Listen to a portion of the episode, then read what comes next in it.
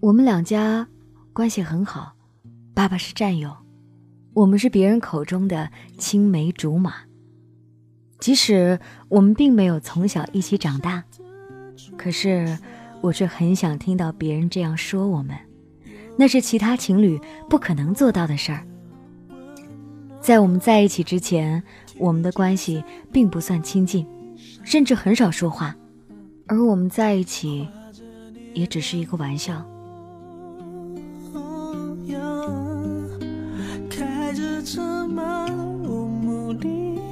转弯，不知要去哪个地方我记得第二天是你的生日，而你的生日很特殊，五月二十一号。我记得前一天给你发 QQ 说，明天生日准备怎么过？你说，丫头，我请你吃饭吧。我开玩笑的说，才不要，你朋友那么多，还都是男生，我去恐怕会死在那儿。我说完就感觉你肯定会不开心，果然。你不开心了，你说不想去，还找那么烂的借口。我也不知道为啥当时有点慌，赶紧回道：“怎么会不想去？是不想那么多人。你想要啥生日礼物，我送你啊。”你没有说话，我又说：“别生气，明天是你生日呢，五二幺，生日快乐呀！”你说：“我也爱你。”我没当回事儿，特豪迈的说：“说想要啥礼物，我送你。”你问我，你说真的，啥都可以？那必须的，你生日你最大。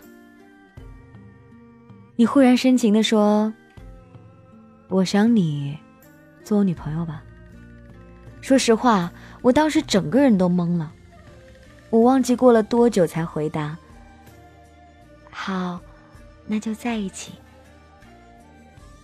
之后你告诉我，你说完在等我回答的时候，觉得特别漫长，特别担心我会拒绝。我一直没有告诉你，我怕你说我开玩笑的，你别当真。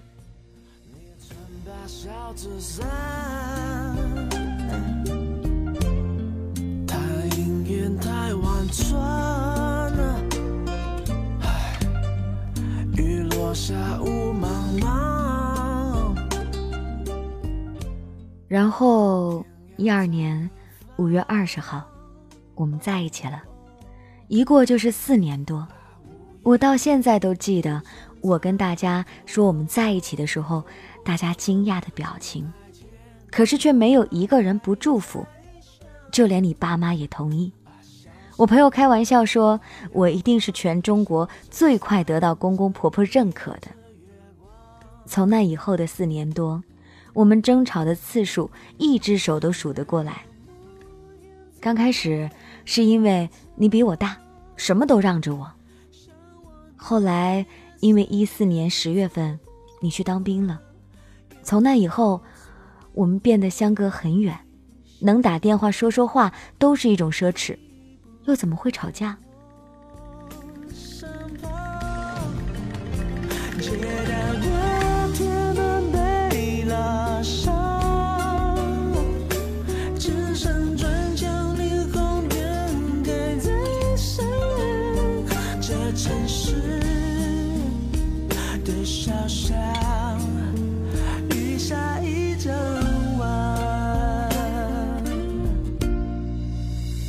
我记得你当兵走后的第一个星期六，我给你打电话，你说：“丫头，我在这挺好的，就是很想你。”我当时就泪崩了，我忍着泪水说：“想啥？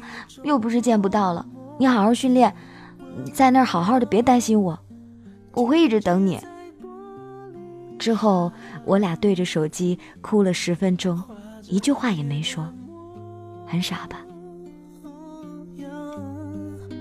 开着车漫无目的转弯，不知要去哪个地方，鸟的。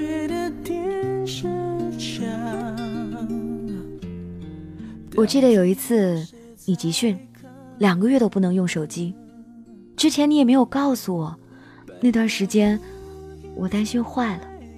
后来你终于给我打电话，可是我去吃饭又没接到，等我回来再打回去，你就关机了。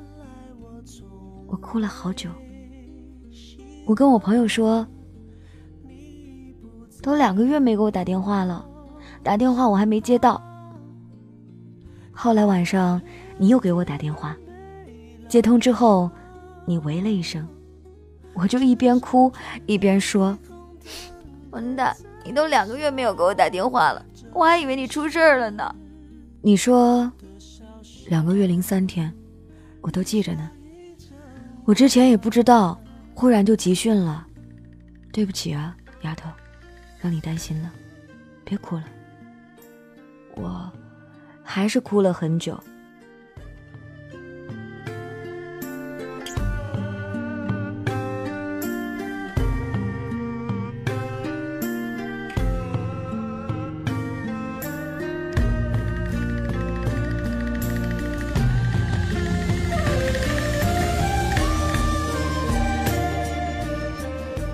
很多人都觉得我们那么幸福，一定会结婚生子，会一直幸福。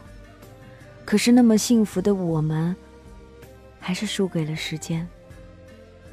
我们还是分开了。你告诉我你要上军校，让我等你五年。我说我不同意。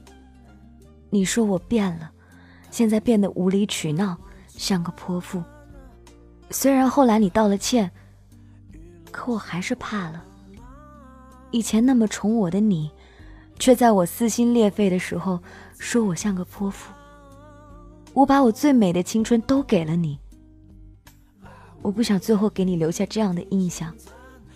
我自私的想，我应该是你心里最美好的那一个，所以，我提出了分手。你也没有说什么，只是说。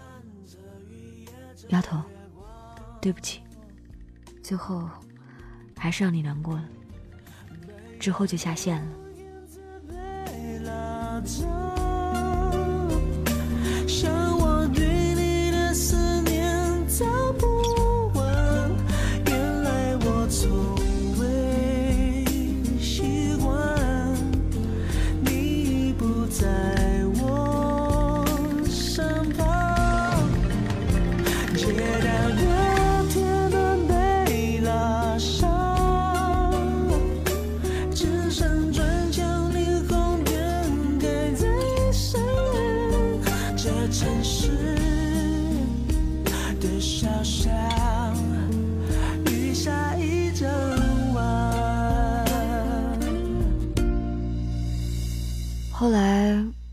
的朋友问我后悔吗？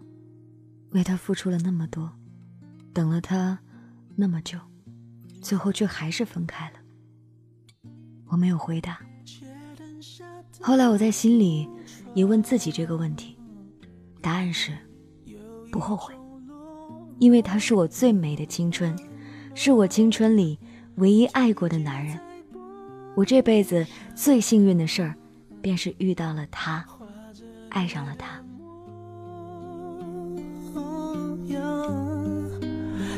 开着车漫无目的的转弯，不知要去哪个地方。鸟居的电视墙，到底有谁在看？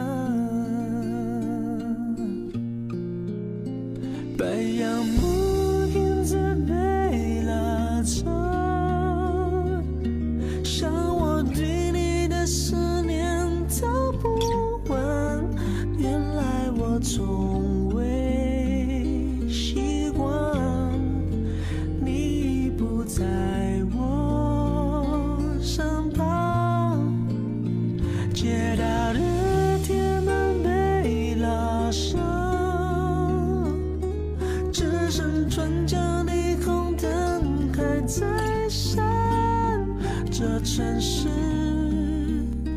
的小巷，雨下一整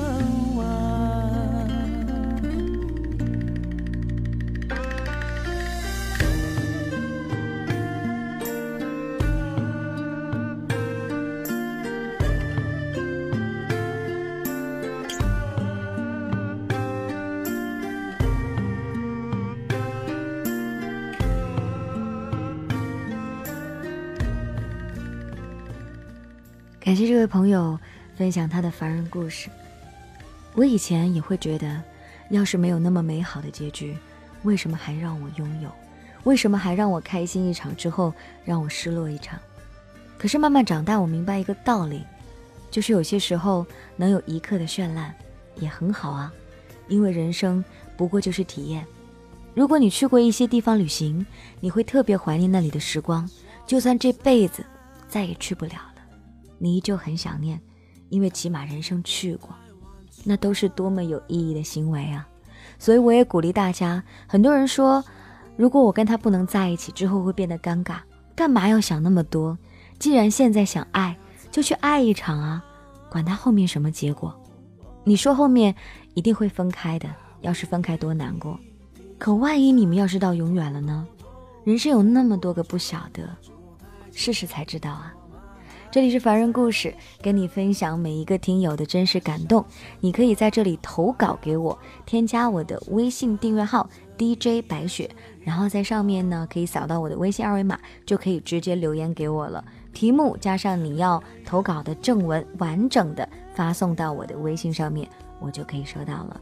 尽量可以写的嗯成熟一点，尽量可以写的完整一点，让我的编辑也可以减轻一些他的负担。在这里给各位跪谢了，感谢本期的编辑七七，这就是今天的故事，明天继续来给你讲故事。